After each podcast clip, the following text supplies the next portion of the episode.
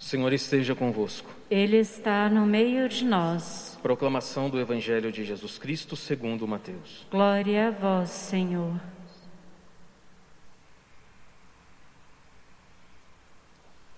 Naquele tempo, Jesus pôs-se a dizer: Eu te louvo, ó Pai, Senhor do céu e da terra, porque escondeste estas coisas aos sábios e entendidos e as revelaste aos pequeninos. Sim, Pai, porque assim foi do seu agrado.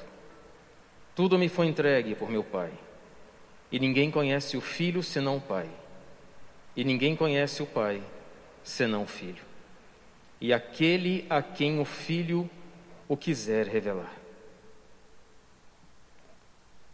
Palavra da salvação. Glória a vós, Senhor. Vocês já perceberam que se a gente pegar, por exemplo, todo o Antigo Testamento, mas também o Novo Testamento, Deus, ele nunca se revelou aos soberbos, aos bambambãs, aos entendidos da lei, aos orgulhosos aos soberbos. Deus nunca fez isso.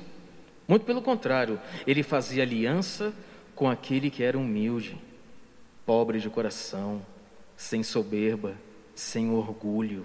Tanto que Nossa Senhora vai dizer, né? Olhou para a pequenez de sua serva. Às vezes a gente pensa que os bambambãs é que sabem, que entendem das coisas do alto. Não, não, não, não.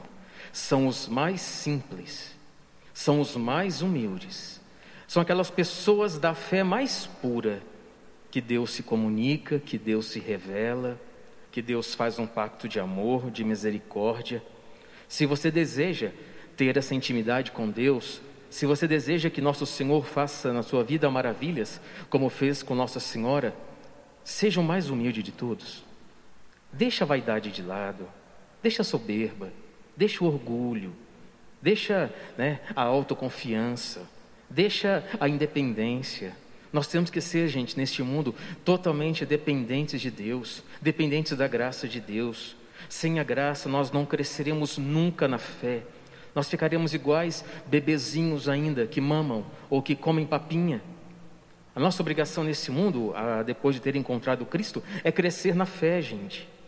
Nosso Senhor não habita no coração dos orgulhosos não habita, ele não faz morada no coração que está cheio de si.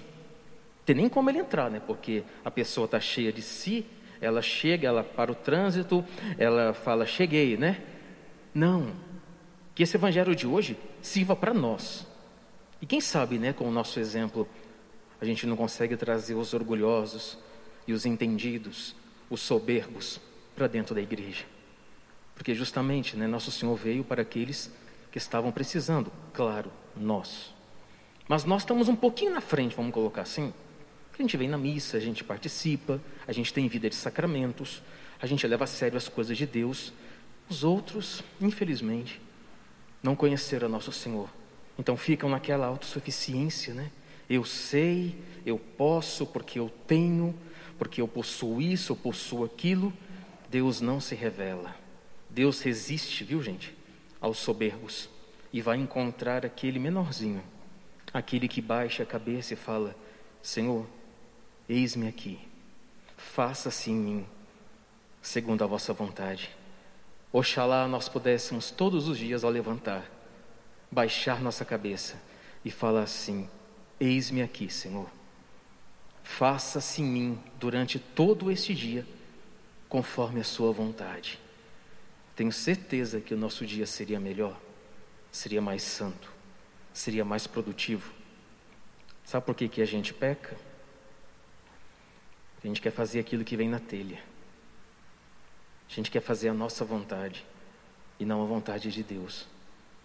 Quando a gente aprender desde manhã, ao levantarmos, que nós devemos unicamente neste mundo fazer a vontade de Deus, eu tenho certeza que nós pecaríamos menos nós falaríamos menos, nós silenciaríamos mais, nós seríamos mais caridosos, nós seríamos pessoas verdadeiramente de oração. Vamos começar, gente, o dia falando: Senhor, faça-se em mim. Olha no que deu a humildade da Virgem Maria. Olha só, claro, como ela, ninguém, né, gente? A gente sabe disso.